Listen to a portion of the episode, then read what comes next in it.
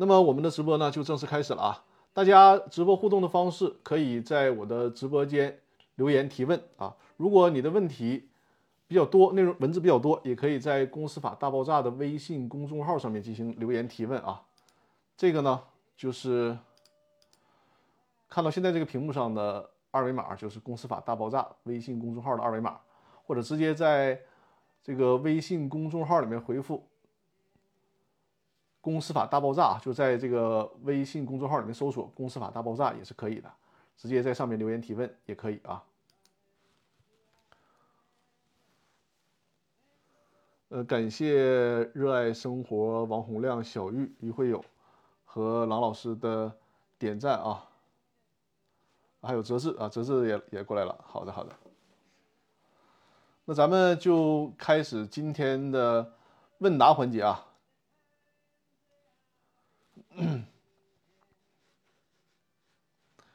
我把这个问题啊投到屏幕上，开始我们今天的问答环节。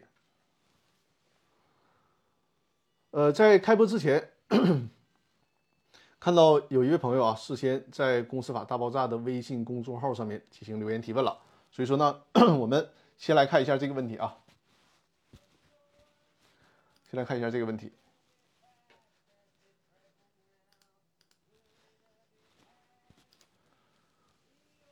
雷啊，叫雷的这位朋友，他的问题呢是说啊，张律师你好，甲有限责任公司有三个股东，而且这个持股比例啊很特殊，就是百分之三十四、三十三和三十三，几乎就是三分天下了啊，是这样的一个持股持股比例。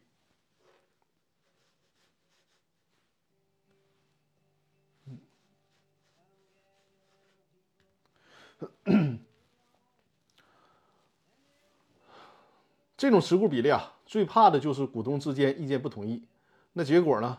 他的这个问题里面恰恰如此，说因为股东不和，长期呢没有办法召开股东会，账呢也没有办法算清。有一些这个公司啊，目前有一些固定资产，还有几百万的债务，就是对外还欠着几百万的债务啊。还有两个公司经营期限届满。我估计他说还有两个公司经营期限届满，是不是指这家公司对外还投资了两家公司？也就是说，这家公司的子公司还有两个子公司的经营期限马上就要到了。那么这个大股东啊，他打了引号，肯定是相对的大股东了，就是这个持股百分之三十四的大股东啊，想要解散公司。在这种情况下啊，他问是否可以直接通过诉讼的方式予以解散？大家认为能不能直接通过诉讼的方式解散呢？认为可以的，可以在屏幕上啊回复一；认为不可以的，可以回复二啊。看看大家对这个问题是一个什么样的认识啊？就在这种三三三的股权结构当中啊，这个三个股东意见不合，就是三个人各自有各自的看法啊，每个人都有每个人的想法。在这种情况下。其中的一个股东想要解散公司，有没有可能性啊？小玉和陈述啊都回复的一，呃，哲志也回复的一啊，就是回复一是认为可以通过诉讼方的呃通过诉讼的方式解散啊，认为不可以通过诉讼方式解散的就可以回复二。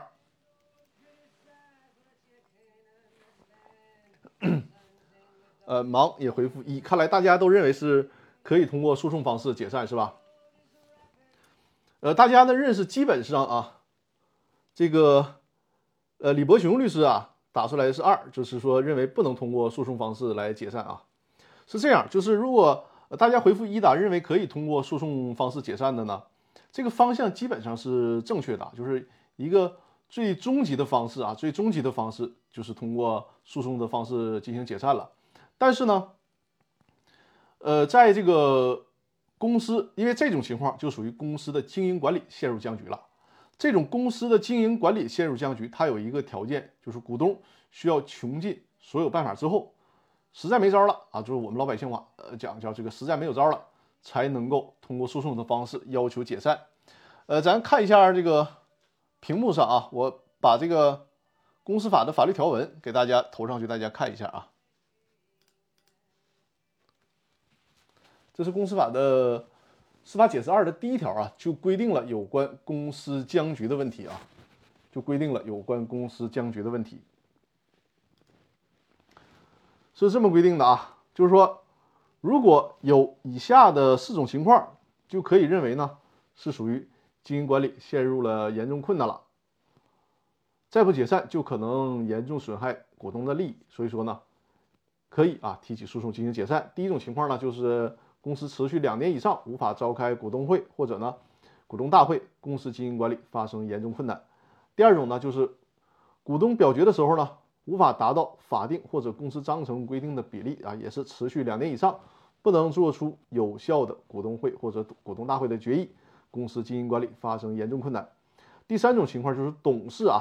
董事之间也是强长期冲突，而且呢无法通过股东会或者股东大会解决，公司经营管理发生严重困难。第四种呢就是公司经营管理发生这个其他严重困难，公司继续存续会使股东的利益遭受重大损失的行为情形啊。这四种情况其实大家看啊，最终指向的是什么呢？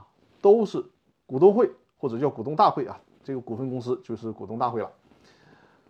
最终指向的就是股东会没有办法形成有效的决议。但大家注意啊，它这里面，你比如说，呃，我们这位朋友提的问题里啊，他的这个题干里就说了，这个股东三个股东几乎是三分天下。如果这个三个股东啊，各自都有各自的意见，没有办法办法达成统一啊，因为他的这个股权结构呢，哪怕有其中两个能够达成意见，他也不会导致公司的经营管理陷入僵局，对吧？他是这个公司呢，三个股东各自都有各自的想法，都没有办法达成一致意意见啊。在这种情况下，那么就属于股东会层面没有办法形成有效的股东决议了。因为你要形成有效的股东决议啊，对于一般事项至少是需要过半数表这个表决权通过的，没有办法形成。但是大家注意啊，不是说你这个只要开一次会，没有形成有效决议，这个公司就解散的。因为宣布公司解散呢，实际上呢就是相当于认定这个公司消亡了啊，就是这个公司就不在了，毁灭了，就是这个这个概念啊。所以说呢，对于这个问题，法律上也是要求非常谨慎的，包括法院审判的时候啊，也是要求非常谨慎的。因此说呢，最高法院的司法解释规定，不是说你们一开会只要没有办法形成有效决议就可以解散的，需要什么持续两年以上。就是你看，长期了，都两年多了，公司都没有办法形成有效决议。如果再持续下去啊，会给股东造成这个严重的损害。只有在这种情况下，才可以提起诉讼。实际上，在这个公司法的司法解释里面还提到了啊，就是说股东呢要提出公司解散的诉讼，还得需要证明啊，事先已经经过了很多的努力了。比如说你行使了股东股东知情权，要求查公司的账也查不了啊，或者是呢？要求购买其他股东的股权也购买不了啊。总之，你穷尽了一切这个方法都没有办法实现股东会的有效表决。在这种情况下，才能够申请公司解散啊。不，不是说动不动就可以申请公司解散的，需要满足这些前提条件。那么，如果满足了这些前提条件，就如我们直播间呃直播间里的这个小玉啊、啊陈述啊，还有哲志啊和芒啊。他们的意见一样，就在这种情况下是可以提起诉讼，要求公司解散的啊。如果法院一旦判决支持了原告股东的诉讼请求，公司解散了，那么接下来还要面临一个问题，就是一旦公司解散了，还要走公司的清算。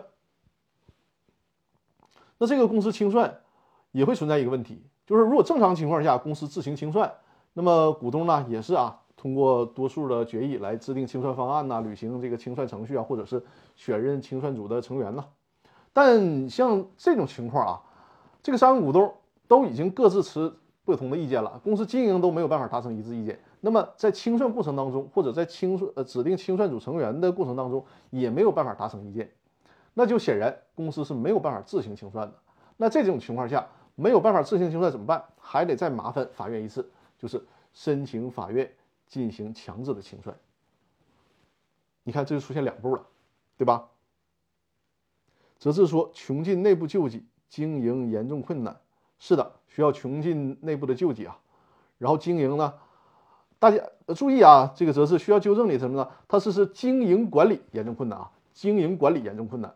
这个经营严重困难，就像我们今天这个题干里他提到的，他说呢，呃，公司呢对外欠了几百万，如果单独是公司对外欠几百万啊，就是他的这句话啊。有几百万的债务啊，有几百万的债务，那这个你公司经营了这么长时间，还有几百万的债务，说明公司的经营不好嘛？但如果单独是这个问题啊，没有之前就是股东意志意见不合，就是说公司这个经营管理不善，那这种情况下是不符合公司强制清算、呃强制解散的这个法定的条件的，因为公司经营困难，那这是公司自己的经营问题，法律不去做强强制的干涉啊。只有是什么呢？经营管理陷入严重困难，就是还是集中在没有办法形成有效的公司决议，这才可以啊。否则，单纯的就是我公司经营不好，业绩不好，甚至亏损，这是不构成要求公司解散这样的一个法定条件的。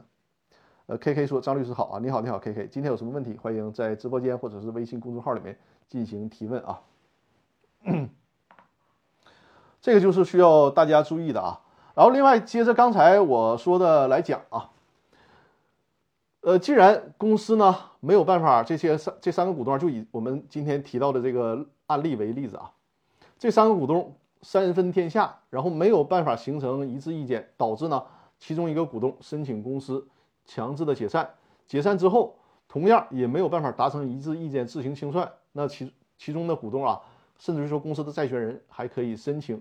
法院对公司呢进行强制清算，那有人可能会问了，那你说这还得分两步走啊，还麻麻烦人家法院两次，是不是？然后公司的股东呢也得弄两次的这个法律程序，那我能不能同时我提公司解散的同时，我就提一并提啊，要求法院对公司进行强制的清算呢？这是不可以的，注意这是不可以的，就是说这个公司的解散。和公司的清算是不能同时提起的，是不能同时提起的。你同时提起了，法院啊是不予受理的，或者已经受理的也需要给你驳回的，这是不能。为什么不能？因为公司的强制解散属于诉讼程序，而强制清算呢属于非诉讼程序啊，它是不同种类的程序，所以说这个是有司法解释的明确规定的，不允许同时提起啊，只能是你麻烦也没有办法啊，就是你先由法院判断公司是不是具备了。强制解散的条件，如果具备了，好，法院出判决，强制解散之后呢，正常应该清算，你发现清算不了了，大家没有办法达成这个一致的清算意见或者清算程序走不下去，这个时候再另行向法院申请，要求法院介入啊，对公司进行强制的清算，这样才可以啊，不能合并。呃，则是说呢，先后顺序啊，先后顺序是这样啊，先后顺序就是先提解散，然后。解散判决啊，这个法院判决认定了，你公司解散才可以后续提强制清算，是这样的一个顺序啊。呃，忙说喜马拉雅听完了，第一次来直播间啊，欢迎来直播间。哎呀，喜马拉雅很遗憾啊，就是我这段时间的事情太多了，这个喜马拉雅呢更新没有及时跟上啊，我们我会尽快把这个喜马拉雅的音频呢恢复更新啊，我的那个就是。逐字稿已经准备完了，然后我马上就会去录制，把这个喜马拉雅音频的更新马上去补上啊，马上去补上。呃，这个就欢迎喜马拉雅的朋友来我的直播间啊，非常的欢迎。因为在喜马拉雅呢，只是听我的音频，它的互动性会比较少。其实我也特别希望呢，我的每周日的直播是对喜马拉雅每周音频的一个课后的辅导。大家如果有任何问题啊，都可以来我的直播间进行互动交流。这样的话，有一个。比较直接的面对面的互动方式，呃，这个是就是除了听音频以外，再加上这种互动方式，那么对于理解和领会这个公司股权方面的一些重点难点的问题是有很大的帮助的啊。所以说呢，这个就是对雷这位朋友的问题的一个回复啊，就是这个问题啊，股东三分天下之后啊，应该 如何处理的问题。呃，泽志说呢。股东有一个控股控股的比较好，当然了是这样的啊，确实是这样，就是一个健康的股权结构啊，一个健康的股权结构是应该是一股独大的，就最健康是怎么样呢？甚至于说他的股权超过三分之二啊，如果达不到超过三分之二，那至少表决权应该是超过半数的，这样才是一个比较健康的股权结构。否则呢，公司的这个股权比较分散，很容易没有办法形成一致的意见。就是你这个公司的股权过于分散啊，有投资方进来，人家也会不看好你这个公司的，因为会给人家留下很多的罗乱。你比如说这种情况，如果投资方进来发现你们公司是三分天下。那这个投资方就会很犹豫了，对吧？对你们公司将来的发展，这个没法把脉啊，没有办法去预测你们公司将来的发展，就是这个股权结构是不健康的。所以说呢，我们是一再强调，就是公司的股权结构、股权架构，这是属于顶层的架构嘛，是需要一个认真的设计的。呃，通常我们简单的理解，你这有一个大股东是好的，对吧？但实践当中永远是复杂的，就是说，如果是就。单一个概念啊，你这个公司得有一个大股东，你这个股权结构就是健康的，那可能就用不着股权设计了，那就是就这么一句话嘛，对吧？那我这个公司有一个大股东，我就是一个股这个健康的股权结构了，那还用什么股权结构设计？不是这样的啊，就有的时候不是你想有一个大股东就可以，比如说你你作为创业者，你可能是说，哎，我想当大股东，但是你没有那么多的资金，没有那么多的资源，你不得不引进合伙人啊，人家合伙人呢还觉得。你也也没有投入很多钱啊，你顶多就是在公司进行管理经营，那所有的公司的钱或者资源都是我投入的，凭什么你当大股东啊？哎，这个博弈和不同意见就产生了。在这种情况下，就需要我们作为股权律师给大家去设计啊，针对各自的利益诉求去设计一个合理的平衡，同时呢还满足实质上啊实质上的有一个控股股东的问题，不会造成双方。各执己见，甚至造成僵局，或者是大家哎妥协的结果是各自平权，不会造成这种情况。会通过什么呢？会通过对各方的利益诉求，然后在表决权上，在分红权上，甚至在甚至于在这个对赌条款呢、考核条款的退出机制上来达到一个平衡。这种平衡最终的结果就是公司还是有一个人来主导经营管理，只不过呢在后面很多的利益上，大家有了一个。互相的折中啊，互相的保障，能达到平衡，这才是股权结构设计的意义啊。如果就是说，哎，我上来我就得一股独大就完事儿了，那你确实是一股独大，一股独大了，但是你的这些资源是没有办法平衡的。所以说，如何平衡这些资源和各自的利益诉求，这个是股权架构设计的核心所在啊。它需要结合对法律的掌握以及对商务的这些要求的判断才可以。所以说，他啊，既需要充分的掌握。股权类的法律知识啊，就是我们律师要做的。同时，像我们做股权律师，还需要根据自己多年的职业经验啊，掌握这种商务上的，甚至说在商务上，在商业模式上，也会给客户提供一些合理化的意见和建议。这就是股权律师真正的价值所在啊。忙说张律师啊，知情权判决下来后，嗯，查账是否有用？判决没有支持。查会计凭证这个问题啊，就是说，如果没有支持查会计凭证的话，你这个股东知情权呢，可以说虽然胜诉了，但是胜诉的不是太完整啊，不是太成功。呃，是这样，就如果是按照目前啊，现在这个版本的公司法，就现在正在实实施的公司法来讲呢，法院可以。判决啊，只查阅会计账簿，不支持查你查阅这个原始凭证的请求。但这个时候，如果你聘请一个专业的公司股权律师，你比如说你委托我和我的团队啊，给你做这个案件的话，我们去会去给你争取。因为什么？首先，从现有的判例，就是如果我们代理这种案件，会先看你们这个地区从区一级法院到市一级法院，甚至于到省一级法院。它这个判例里面有一个大数据支撑啊，比如我们现在已经掌握的就是某些地区，尽管目前法律规定只允许查会计账簿，但是呢，大多数的判例，甚至于说省一级的判例啊，都是说，呃，允许查阅原始凭证和记账凭证的。你拿着这样的判例去说服法官，这个就会成功的概率很大。另外啊，从这个法理上，可能也是需要跟法官去耐心沟通的，因为你看啊。现在新修订的公司法，无论是一审稿还还还是二审稿，还是这个二审稿啊，虽然一审稿和二审稿在一些关键问题上的出入比较大，但是针对股东知情权的问题是完全没有动摇的。就是新的公司法规定了，股东就是有权利查阅原始凭证和记账凭证的。因为从这个整个的长时间的司法实践，无论是立法者还是我们的司法部门都发现了，如果光让你看会计凭证，其实没啥用。那玩意儿说白了，太容易造假了，你没法，你没有办法去核实，对吧？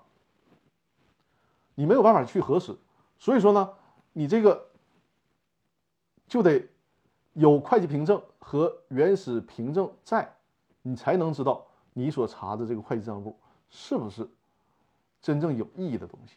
啊，或者说这里面会不会发现相关的问题？这个股东知情权行使才有意义。因此说呢，在处理这类案件的时候啊，在处理这类案件的时候，是需要有在庭审阶段有大量的沟通才可以啊，充分说明自己的理由，举出判例，举出法理的依据，这样才可以。呃，则是说呢，股东协议与公司章程结合。是的，针对这个股权架构的设计啊，针对股权架构的设计是需要股东协议和公司章程相结合的。因为公司章程它有一些呃天然的限制。你比如说，公司章程在很多地区啊，无论是北方地区还是南方地区，很多的这个公司登记部门啊，你这个章程设计的太个性化了，可能你在登记的时候没法通过啊，没法通过，这很无奈。还有呢，就是即便是 不考虑这个因素，你们的。这些架构架构设计涉及到很多的商业秘密，因为公司章程几乎是公开的状态嘛，对吧？只要拿着合法手续都可以查，所以说你这这些商业秘密呢是不便于去公开的，那么只能去通过内部的股东协议进行解决。因此说呢，这种架构的设计，这些大家的利益平衡，甚至于说对赌的这些条款的退出机制啊，是需要通过股东协议来解决的，而不能放在公司章程里面。水生根啊，水生根说。代持股份的股东，被持的隐名股东私下买卖股份，现在真正的股东连这个代持股东都不知道是谁了。现在这个代持的股东怎么解除身份？那这个显名股东是不是心也太大了？就是股权都被转手了好几次了，自己都不知道啊。这个呢，也是股权代持的风险之一啊。我之前的直播里面也专门讲解过股权代持的问题。这个股权代持呢，对于隐名股东来讲啊，对于隐名股东来讲，就是这个实际股东来讲，最大的风险是什么呢？就是说他的股权被显名股东，就替他持股的这个股东给处理掉了。因为出这个，比如说张三啊，张三他是显名股东，李四是隐名股东。张三对外转让股权的时候，人家看是什么？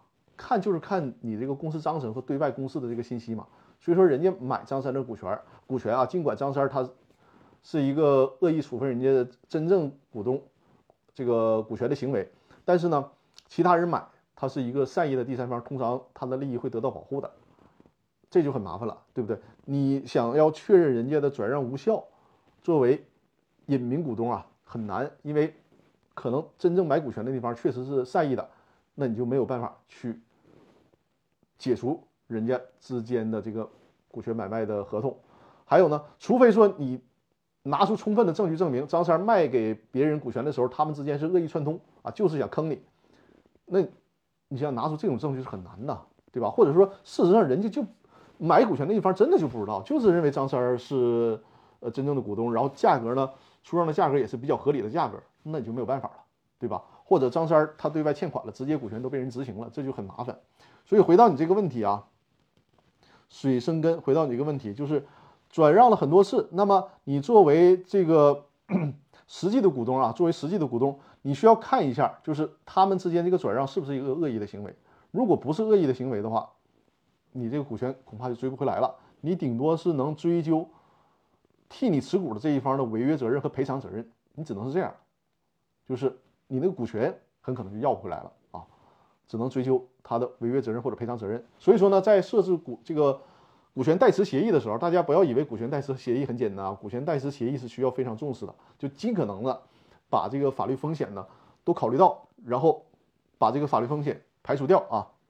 忙说争取了，但浙江温州这边不支持，二审也没支持啊，那就很遗憾了啊。那你呃，忙他是在说那个股东知情权，他的那个股东知情权的案子的问题啊。忙，那你们当初打这个股东知情权的时候？就是你有没有查阅当时整个温州，甚至于扩大一点，就是浙江高院相关的判例，有没有支持的判例？你这个当时有没有查阅啊？这个可以在直播间跟我互动一下。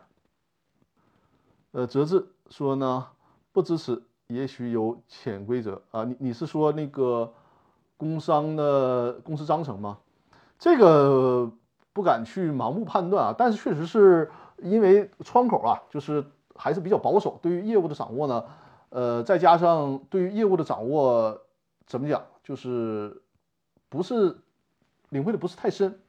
我们的经验往往是很多的问题啊，你在窗口解决不了，你可能需要找主管领导。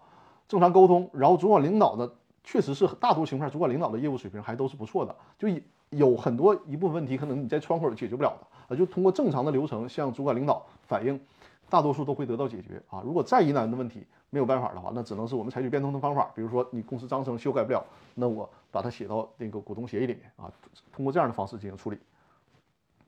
呃，水生根说，职务行为，公司之前要求他为。职工持股，后来调离岗位了，啊，他这个股权代持是基于，呃，这个职务的原因进行的股权代持是吧？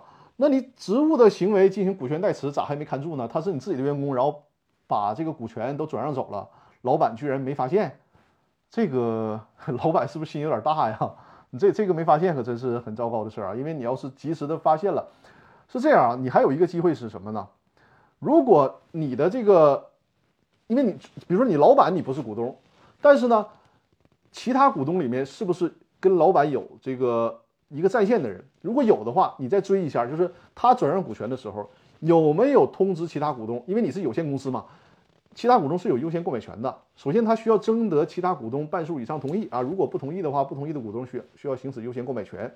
那么如果他没有，就直接偷着给转让了。这种情况下呢，你还可以利用优先购买权的问题去挽回来啊，认为他的这个股权转让行为无效，然后呢，其他股东去行使优先购买权，通过这个手段啊，通过这个方式来挽回这部分损失。但如果你说他都转好几手了，这个就不太好办了啊。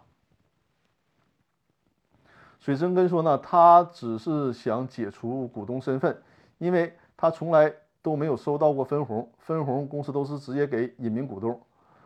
当然了，他作为显名股东，分红他也不是他的呀，对吧？呃，实际上他如果走账的话呢，是比如公司分给张三儿，张三儿是显名股东，然后张三儿呢再把这个钱给到李四儿这个隐名股东，是这样的。当然，如果你们这个流水直接，呃，给到李四儿，如果这个财务上问题不去考虑啊，能做得通的话，那也可以，因为实际上这个钱就应该是隐名股东的，就是应该是那个实际股东的。所以说，你显名股东说，哎呦，那我持股我没得到钱。你没得到钱是应该的呀，因为你本来你本来就不是真正的股东嘛，所以说分红这个最终的钱也不是你的，对吧？水生根呢，他说，呃，他说代持的一方是真正的股票买卖，啊，还是说那个优先购买权的问题是吧？就是人家买方，你这应该是说人家买方是基于善意，对吧？说是基于善意的，然后取得股权，就是。所以说，关于股权代持的这个事儿啊，你隐名股东能够主张的权利不多啊，除非说你能够证据证明 买卖双方是这个恶意串通的，否则的话，隐名股东能做的工呃工作不多啊。就是你换一个思路，就像我提醒你的，他有没有通知其他股东啊？有没有让其他股东行使优先购买权？从这个角度，还有一定的维权的机会啊。忙说也提供了判例，但不是温州的，呃，不是温州的，就是你要。你不能提供其他城市的了，对吧？就评级里面，你最好不能不提供其他城市。你看一看上级啊，就是省一级法院有没有相关的判例。实际上，最高法院啊，最高法院是有这样的判例的啊。最高法院是有这样的判例的。其实你你可以拿最高法院的那那个那些判例说事儿，也是更好的啊。呃，水生根说对，没有行使优先购买权，没有行使优先购买权，他现在就是不想当显名股东了。呃，水生哥啊，你是需要判断啊，就是如果人家就是不想当显名股东了，那么从我的这个经验判断，那可能是说他不想当显名股东了，会通知实际的股东啊，要求你说的，你看我不想当股东了啊，我们解除这个代持关系，是这样。如果股权代持的话，除非协议上写的很明确，就是你代持这个股权是一个义务啊，比如说你十年之内不允许你这个解除代持关系。否则的话呢，你没有这种约定，人家确实可以随时解除嘛，对吧？那如果他就是说我不想当了，本来已经通知了实际股东说，你看我不想当了，你你你你处理一下，你或者是让别人代持，或者你自己持有。那实际股东如果不理睬人家，说你不行啊，你就得给我代持，你逼着人家没有办法了去转让，那这就是另当别论了，对吧？就是说，如果人家就是不想代持了，给你机会，你可以让别人代持，或者是说呢，你自己直接持有，给你这个机会，然后你去。你你你就不同意啊？你非得让人家代持，那这里面把这个事儿逼到那一步了，他只能想招了，就是转让股权，是吧？所以说这个你们之间就需要协调一下。你像这种情况，我觉得反而好解决啊，反而好解决，因为为因因为什么呢？你无非是代持嘛，你找别人代持就可以了，甚至于说你弄一家公司代持都是可以的，对吧？那就说明这个显名股东呢，他不是一个非常恶意的，就是想把你这个股权卷走啊，转让出去啊，他不是恶意的，还是这种。情况，就是大家各自有诉求，还是能达能达到一个统一的这个契合点的啊。在直播间里的提问啊，大家可以看一下我在直播间里面啊有没有遗漏问题啊？有遗漏的话，大家可以告诉我。再看一下微信公众号上有没有新的提问啊？呃，K K，我看到你的问题了，K K，K K 在我的微信公众号上留言了啊。稍等，我先看一下直播间里。呃，泽志说知情权赢了却没什么用。这个有点恼火，对，确实是啊。但是呢，是这样啊，知情权这个事儿呢，你比如说你今年行使了知情权，啊，那并不代表说你再过一年两年就不不允许你行使了啊，你还是有机会的，再争取一下。很可能会出现一种情况，就是你耐心的等待新的公司法通过以后啊，比如说一年以后通过了，那么你再重新起诉一次啊，要求行使知情权。可能还会有机会啊！这个起诉大家知道，这种起诉它不应该算重复起诉，因为什么呢？你至少可以对于新的一年的相关的会计账簿、原始凭证、记账凭证啊，要求行使这个执行权，对吧？或者说呢，你之前法院只支持你呃去查会计账簿，然后新的公司法实施以后，你要求哎，我账会计账簿我是看到了，但是呢，根据新的公司法要求，人家允许我。查阅原始凭证、记账凭证了，那么我要求再查阅一下，还有可能啊，还有可能。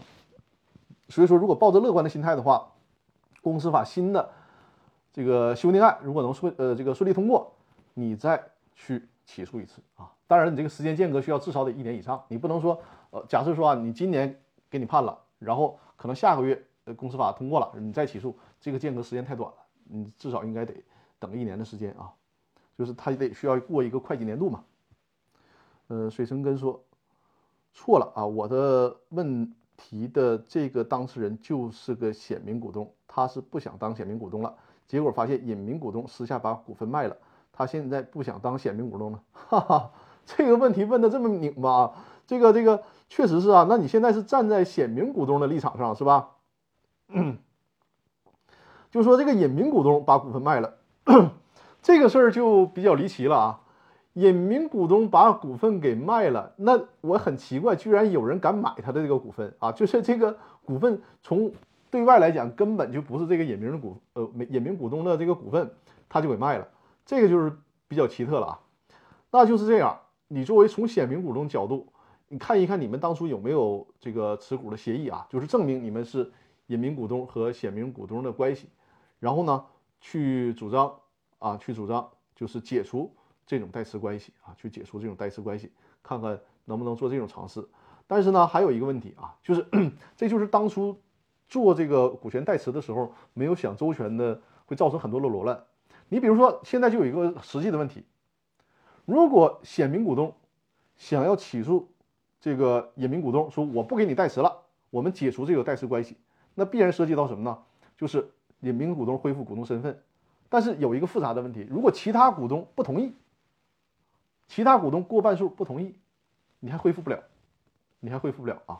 所以说呢，在这种情况下，显名股东如果站在显名股东的角度啊，你一个是啊要求他恢复股东身份，解除代持关系；另外一个就是事先啊做好所有的证据收集，就证明我不想代持了，我已经穷尽了我所有能够善意表达我意思表示的这个方式了，你最终还是不同意，那可能我只能。转让股权了啊！我只能转让股权了，通过合理合法的方式转让股权，只能是这样啊。所以说啊，你在这个问题里边很离奇，就是买隐名股东股权的那些人，我不知道他们是怎么想的，就这种股权也敢买，这个事儿真的是很奇怪啊。因为是是什么？你假如说李四啊，他是隐名股东，那他把股权转让给隔壁老王了，那你作为显名股东，你甚至你可以直接跟隔壁老王对接，对不对？你说你想不想成为这个真正的股东？我不想代持了，那这也是一个解决问题的方式啊，就是你可以跟现有的股东去谈一下。呃，则是说搞个监事就好了，他这个应该是针对股东知情权的，就是股东知情权，我之前的讲课当中也提到过啊，呃，股东身份和监事身份配合，这样的话呢，行使股东知情权会更加的便利啊。水生根说，公司的另外一个股东不同意他恢复隐名股东的身份，你看这个让我猜到了是吧？就是这个复杂的情况出现了，都是持股的股东，代持股的协议是否？没了合同相对人，不是没有了合同相对人啊，还是有的。就是你这个合同转让了，合同 合同的权利义务也相也发生转让了嘛？只是说你原来的甲乙方可能是变成了那个乙方是李四儿，然后变成了隔壁老王啊，是这样的一个情况。他不会没有合同相对方了啊。嗯，水生根说没有股权代持协议，公司发了个文件，他就去当股东了。那就按我说的这几个方式吧。你我认为你还有机会啊！那我呃我说的几个方式，就是如果你能够知道谁买了他的所谓买了这个隐名股东的股权，你可以跟这这些人去谈啊，跟这些人去谈。如果实在都没有了，那你该通知也通知了，然后呢，你只能是转让转让股权了啊，转让股权了。嗯，转呃则是说转让也要去工商登记吧？对呀，转让之后需要变更登记嘛？需要变更登记的啊。阿娇回复则是。知情权赢了，对方也不提供账单出来，那这个是可以申请强制执行的啊，是可以申请强制执行的。刘颖说：“挺帅呀，哈哈，谢谢谢谢。”呃，水生根说：“好的，谢谢张律师，不客气啊，不客气。因为你这这种情况啊，就是你现在说的这个情况，我认为啊，在这种情况下，实际上呢，呃，显名股东可能能出的招更多一些啊，对于隐名股东来讲，反而会被动一些。所以说，你作为显名股东。”只要是有一个好的律师来指导，应该是会找到解决方案的啊。看 K K 在微信公众号里面的提问啊，说张律师啊，我知道一家公司，当这个公司呢有诉讼案件后，公司的两个股东并未实缴，但公司股东为了逃避被追加为被执行人，立刻弄了知识产权，由认缴变成实缴，请问股东这样合理吗？作为债权人应该怎么办？呃，这个问题我记得 我有一次直播里面解答过，是吧？我不知道是 K K 提问还是别人提问啊，就跟那个问题非常相似。他这样确实是钻了一个法律目前的空子啊，就是法律只是什只规定什么呢？就是不允许你这个呃不允许你减少出资或者是延长出资期限，但是呢没有明确的规定说不允许变更出资形式。那这种情况下就会面临着诉讼的风险，就很可能你这个诉讼呢。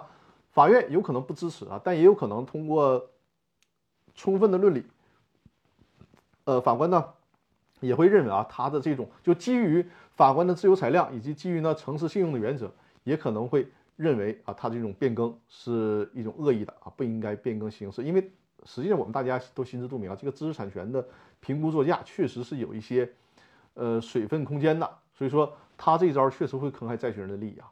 因此，首先你看能不能。直接找到说他这个评估价值显著的与事实不符，如果能通过这样的话也可以，如果不行，那只能去硬打这个官司，然后通过充分的说理啊，基于诚实信用的原则来争取否定掉他的这种恶意的变更出资形式啊，通过这样的方式。呃，J J 说，请教张律师，显名股东归还股权需要交税吗？呃，这个首先啊，显名股东和隐名股东之间归还股权，从税务的角度啊，人家不管你是不是归还，那就是一个股权转让。既然股权转让，就看如果有所得就需要交，呃，就需要交税啊。比如说你在恢复股东身份的时候，公司呢，你假如说你公司的注册资本是一千万，在你恢复股东身份的时候，公司的实际价值啊，就是这个所有者权益都干到了两三千万了，你再转让，那这个很显然你就是有所得嘛。即便你们之间写这个无偿转让也是不行的啊，这个也是需要按照你这个公司的财务情况来进行征税的。但如果你这个转让的时候，就是恢复股东的身份的时候，你这个公司呢是没有盈利，甚至于说是亏损状态，哎，那这种情况倒是可以的，就不需要税的问题。X C 说张律师，如果有家公司注册资本比较少，才一百多万，入职这类公司有什么风险吗？你 这个一百多万相对来讲吧，一百多万你看跟什么行业比呗，对吧？你要对某些行业来讲，一百多万也不算少了。但是尤其是你要说应聘入职的话，你看他的这个注册资本，我认为怎么讲呢？就是意义不是太大啊，不是太大。你还是看这个公司，呃，首先发展前景怎么样，另外呢对你的薪资待遇怎么样啊？我认为他不至于说你工作第一个月开始就欠你薪水吧，对吧？因为正常情况下，一个月一发薪水嘛，你所面临的风险无非就是一个月薪水的风险。因为他如果第二个月不发你薪水，那你就直接辞职了，对吧？所以你这个问题，我觉得倒是不用考虑太多啊。就是你应聘的时候不用考虑他注册资本的问题啊，就看他能不能给你按时发薪水就可以了。呃，水生根说，银行，呃，银行供应链融资，银行根据买卖双方的合同先行贷款。应付款的金额给卖方，三方约定两年后，如果卖方没有还款，由买方向银行支付合同款。呃，这算担保行为吗？还算是履行合同的行为？呃，是这样，我的直播间呢主要讲解公司股权的问题啊，就是对于普通的这个借贷的行为啊、抵押的行为啊，我们直播间就不做过多的讲解了。如果你是有这个咨询的需要的话，可以单独预约我的这个。法律咨询啊，我的微信号在屏幕上，就是五二幺五六三二啊。对这个问题，到时候你可以单独的预约进行咨询。呃，如果是你说担保行为的话，如果是认定为担保行为啊，那就需要股东会的决议啊，就需要股东会的决议，而且不一定是股东会的决议，还需要看你公司章程有没有规定到底是股东会还是董事会啊。按照以公司章程为准啊。按照你说的这个啊，我认为它属于担保行为啊，属于担保行为。所以说呢，出具这个股东会的决议啊，还是很有必要的。还是那句话，先看公司章程啊。如果你公司章程里面规定了，就是董事会决议就可以，那董事会决议也是有效的啊。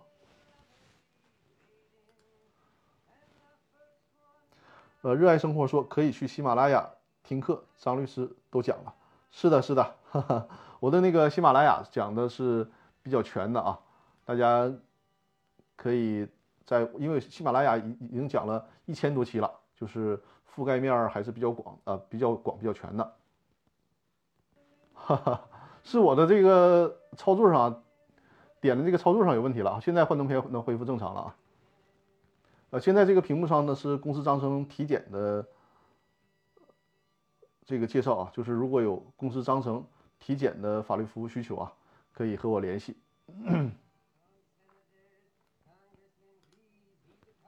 这是一个福利呃福利性的法律服务啊。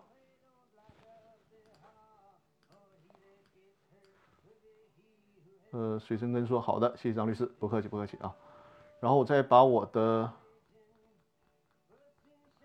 公司法大爆炸的这个视频精品课的二维码投到屏幕上，如果大家有需求的话，也可以直接扫描这个二维码，也可以截屏截屏那个直播之后。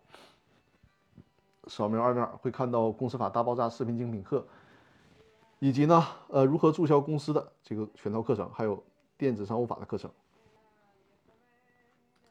另外呢，就是我和郎老师的微信啊，也投到屏幕上啊。如果有公司股权的问题，就是有这个公司股权法律服务的需求啊，企业常年法律顾问的法律服务需求，都可以和我联系啊。张根元律师，这个就是我的微信五二幺五六三二。然后右边的呢是郎老师的微信啊，就是有。绩效管理方面的业务需求，可以和郎老师进行联系啊。郎老师是昨天刚从北京回来啊，就给那个北京的一个企业提供这个绩效管理的法律服务，昨天刚赶回来。呃，郎老师也在我的直播间留言了，大家也可以点击他的这个名字，然后关关注他的那个微信视频号啊。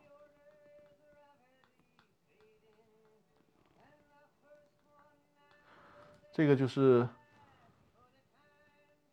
这个视频课的，就是这个二维码。大家如果扫描这个二维码，就会看到这个里面的三套课程啊，三套课程。还有一个单独的课程也给大家展示一下，是这个课程。这个呢是融资法律风险及失败案例的解析啊，通过几个案例给大家详细讲解了企业融资法律风险防范以及失败案例的解析。这个也是欢迎大家收看。好，看看大家还有什么新的问题啊？因为直播呢也是到了尾声了，看还有什么新的问题啊？没有的话呢，我们就做收尾。这这说公众号问了一个问题啊，我看一下。啊，看到了。好，呃，我先回答 J J 这个问题啊。然后再回答泽志的问题。呃，J J 说呢，请教张律师啊，还是股权代持的问题啊。今天股权代持的问题比较集中啊。A 公司呢有三个自然人股东甲乙丙，都是替他人代持的。这个这个公司没有一个是实际股东哈。现在呢，甲想退出，不再替他人代持了，应该如何操作？呃，未签订股权代持的协议，这种情况啊，首先需要跟这个。被代持人沟通啊，看看被代被代持人呢能不能换其他人替他代持，或者被代持人呢直接变成那个实际的持股人。还有呢，因为你这个问题就会比较复杂，你看一下甲乙丙这三个人，他是同一个隐名股东要求他们代持的，还是说甲乙丙三个人分别代表了三个实际的股东？所以说你这个问题里面还会涉及到一个，就刚才我们也也提到了一嘴啊，如果。其中甲啊，他作为显名股东想退出，需要换股东。无论是换实际的股东，还是换其他的股东，需要征得什么呢？乙和丙的同意啊，需要征得乙和丙的同意。如果乙和丙不同意，你实际股东想恢复股东身份还恢复不了。所以说你需要综合考虑两个大的方面，一个是实际股东是不是同意配合甲把他的股东身份换出去。再有呢，就是乙和丙那两个现有在登记的股东，是不是同意他们之间的这样变更？如果不同意的话，那可能甲考虑到的也只能是卖股权。但是你卖股权还得看有没有人买啊，如果没人买的话，那就没法退出。所以说呀，在这个股权代持的时候，我再次提醒大家，大家很多人都会以为股权代持协议在网上随便找个模板弄就行了，不是这么简单的啊，不是这么简单的。它这个复杂系数啊是不低于股东协议的。就是你在设计股权代持协议的时候，就应该考虑好这个问题。同时，在股权代持协议里面呢，需要有相关的条款去约束和协调所有的实际股东以及所有的公司目前注册的股东，把他们这个关系都协调好。就在在这一个代持协议里面，往往这一个代持协议里面啊，可能不仅仅是需要显名股东和隐名股东签名确认，还需要其他股东，包括其他的。目前公司在册的股东也需要签字确认的，就是签字确认，针对某些条款，比如如何恢复股东身份呢？啊，这个如何解除，在什么条件下允允许解除，怎么恢复，怎么解除，怎么退出，这个是需要多方面的股东、隐名股东、显名股东相配合签字确认才可以的，不是说甲乙双方啊，隐名股东、显名股东他们之间签就能够万事大吉的，不是这样的，就是事先如果。因为这个代持的问题啊，一旦出现这种情况，就像 J J 提这个问题的例子，很麻烦的，就是他会搅成一团麻，你有可能这个权利义务关系解不开了，没有办法弄开了。可能显名股东你想退出退不出来，隐名股隐名股东呢，你想恢复身份却恢复不了啊，会出现这种情况。呃，哲志说呢，我有个朋友被别人要求去当法定代表人，我听了张律师的课，告诉他风险，他就没去当了。哎，是的，是的，确实是啊。我有一节课叫“被钉在十字架上的法定代表人”啊，就这个很麻烦啊，很麻烦。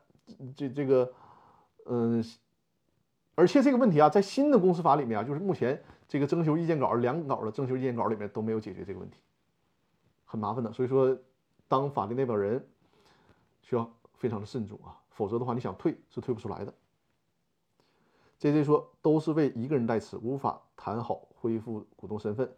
其实是为一家公司代持，呃，实际上往往股东代持是自然人和自然人之间代持还说得过去啊，自然人给公司代持，或者是公司给公司代持，这都是更麻烦，甚至于说在法律上存在一些呃法律不支持的情况，尤其是公司和公司之间代持，这是很麻烦的。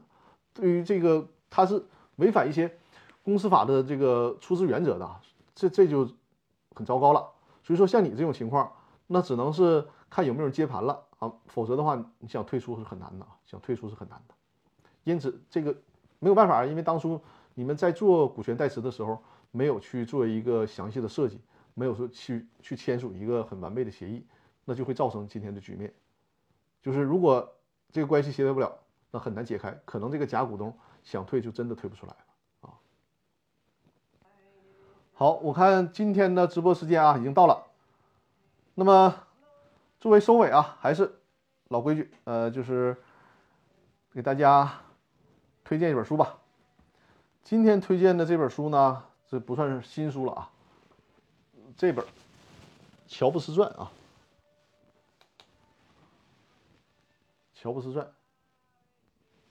这是中信出版社的啊，中信出版社这本书啊是乔布斯过世以后马上就出版发行的，就是在当时得到官方认可的传记啊。它的作者很牛，是沃尔特·艾萨克森。艾萨克森写过很多的传记啊，包括基辛格的传记、爱因斯坦的传记，还有富兰克林的传记，都是艾萨克森写的。我觉得这本书的写作质量还是很高的，尤其是这本书当初属于抢购嘛，因为乔布斯乔帮主刚刚过世，就很多人希望能够去了解他的一生啊。实际上，呃，我现在真的是果粉啊，但很非常遗憾的，呃，则是说苹果时刻是的，很遗憾的是什么呢？就是在乔帮主在世的时候，我是从来没用过苹果产品的。那时候我还是一个 诺粉呢，就是诺基亚的忠实用户啊。说来也很可笑，诺基亚手机进入智能手机时代啊，那个塞班系统我是体会过的，体验感确实是挺糟糕的。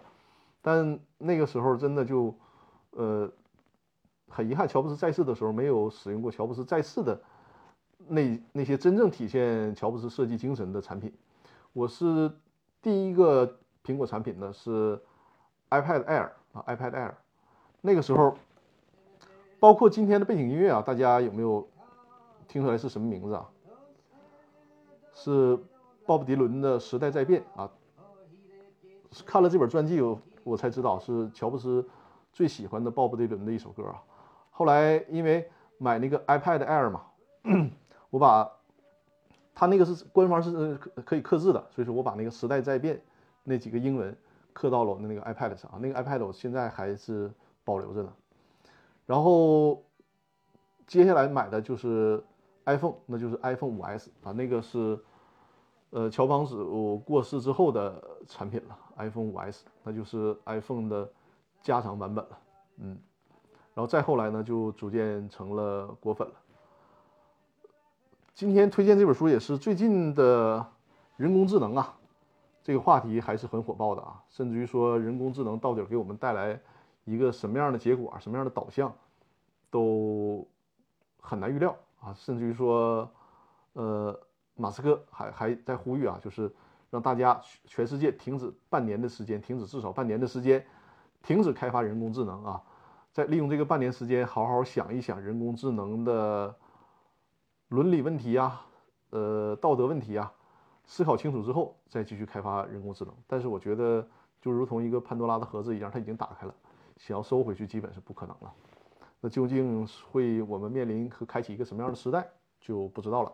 但是在这种时刻呢，我就是确实很很很很怀念那个时代啊，所谓科技时代的这些先贤们啊。因为上周呢，我推荐的是这本啊，那真是鼻祖了，就是计算机的鼻祖艾伦图灵啊，艾伦图灵。但上周直播的时候呢。没跟大家讲的就是图灵，他这一生啊，在呃，就是人生末尾的时候，还是挺悲惨啊。为什么悲惨？是和他的取向啊有关系的。然后最后图灵是被一颗毒苹果啊毒死的，到底是被这个怎么讲？就是被动的死亡，还是说他自己吃了那个毒苹果自杀？这都是历史的谜团。所以说，大家或者说有很多的传说啊，苹果的那个标志啊，苹果的那个标志。就是一块被咬了一口的苹果，啊，很多人说呢，这个就是为了乔布斯，为了纪念图灵，啊，但这只是一个传说吧，没有得到苹果官方的认证啊，没有得到苹果官方的承认，只是说有有这样的一个传说。那所以说我这两本书推荐给大家，就他们之间也有这个关联性。呃，图灵的过世就跟这颗咬了一口的毒苹果有关系啊，然后恰好苹果的标志呢，也是这样的一颗苹果。啊，其实我更愿意相信这个传说是真的啊，那还是挺有情怀的这样的一个 logo。因此呢，呃，这本《乔布斯传》啊，推荐给大家。作者啊是艾萨克森，是中信出版社的。我买的这个版本，就是因为乔帮主刚刚过世嘛，抢购的这个版本。据说后来呢，出了第二版啊，第二版之后好像是在这个基础上，里面又增加了两三章，增加了两三章的内容。所以说大家现在再买的话，应该就是。比我现在手中的这个这本书内容还要全，还要多了啊！哲志说：“一千人联盟，一千人联盟，哎，这个我怎么这听着这么熟悉呢？”艾萨克森在 这本书的结尾啊，评价乔布斯，我觉得很有震撼力啊。说在历史的万神殿里，他也就是乔布斯的位置。就在爱迪生和福特的身旁，确实是一个很伟大的人物啊！设计了好的产品。呃，乔布斯过世之后的苹果产品啊，尽管我是在他过世之后成为果粉的，我认为就直到现在也是很喜欢苹果产品的。但是呢，跟所以说我遗憾嘛，就没有体会到乔帮主在的时候那么有情怀、那么有设计理念的产品。你比如说吧。这个 iPad 啊，就是后期库克做的产品，它的和这个苹果的 Apple Pencil 啊，它的充电方式就会觉得很搞笑。我觉得就这种充电方式，乔帮主看到了之后会气得从呃坟墓里蹦出来啊啊！这就是你很难想象这是苹果产品啊，这这种充电方式就很匪夷所思。它的那个鼠标的充电方式也真的是，嗯，就就会觉得太奇特了。但是矬子里拔大个吧，目前从产品设计上呢，还是只能说还是苹果的相对好一些吧。但后期你看，呃，就是那个时代的 iPhone 呢，老一些的啊，什么六啊、七啊，它的那个摄像头就还算可以啊。但你看现在最最新这这这摄像头，你能用美来形容吗？不可能吧，对吧？就是完全是。一个工业产品，就是为了实现，呃，相机的画质。至于说美感，那就别提了啊。呃，陈送出了呃加入了粉丝团，谢谢谢谢啊。今天就拉拉杂杂的跟大家说了这么多啊，然后推荐的这本书呢就是《乔布斯传》啊。估计下期呢我推荐的还是人物传记啊，还是人物传记。这本书确实值得一读啊。尤其是大家对于苹果产品还是比较感兴趣的啊，欢迎，很推荐大家读一读读一读这本书啊。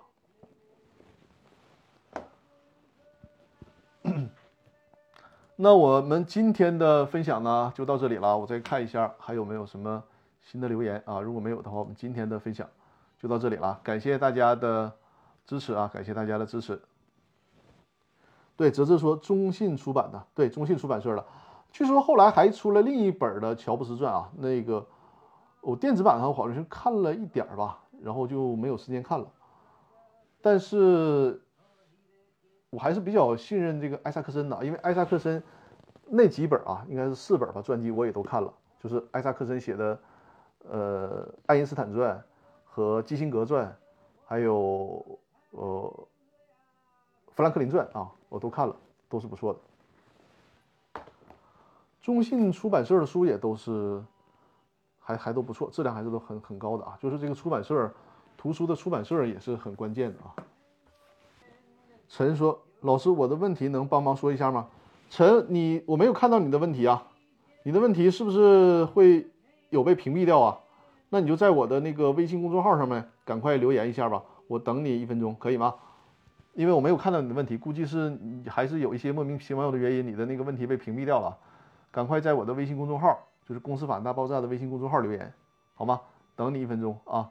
然后如果实在是来不及的话呢，那你就是先在微信公众号上面留言，我在那个下周直播的时候也继续为你解答也可以啊。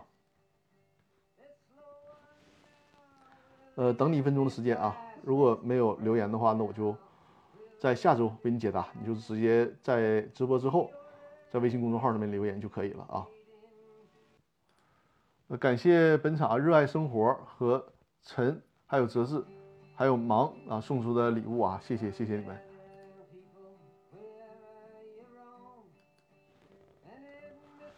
呃，陈说公司股东没有出资，有外债，现在不愿意出钱，有办法去除？该股东吗？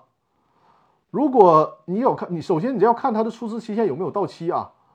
是你他有没有外债，跟他在这个公司的股东身份呢，没有什么直接关系，主要是看他有没有履行出资义务。这个履行出资义务呢，看他出资期限有没有到。如果他的出资期限没到，你让人家提前履行出资义务，这个就不太合理了。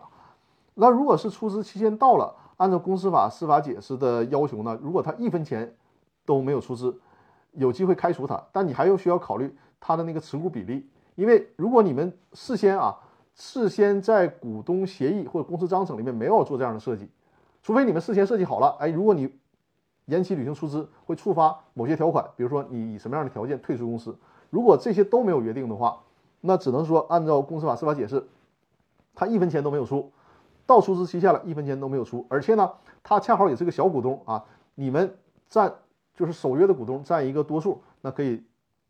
通过股东会决议开除他的股东身份，但如果他履行了出资的一部分啊，他履行了一部分，那你就没有办法进行对他进行开除了。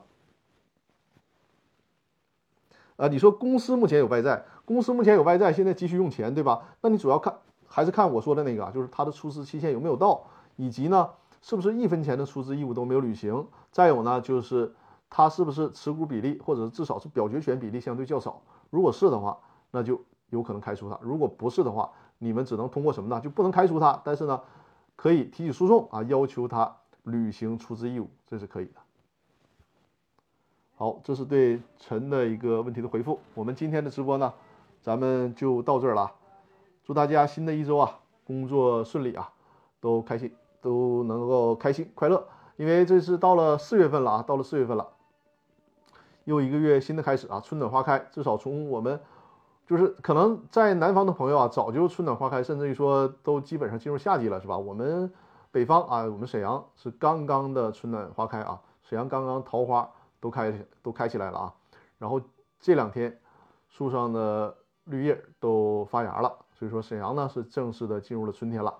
那就祝大家在这个新的一呃新的一个月里啊，还有这个这个新的一一个季节里面，都能有种下。好的种子啊，迎接秋天的收获，好吧？感谢各位今天晚上的互动和陪伴，希望下周日啊，我们继续的互动交流。下周日是二月九号啊，二月九号我们还是晚上八点正常直播。感谢各位的收听啊！时代在变，我们需要紧跟时代啊，这是一个就是唯一的。不变的道理就是一直在变化嘛，对吧？紧跟时代。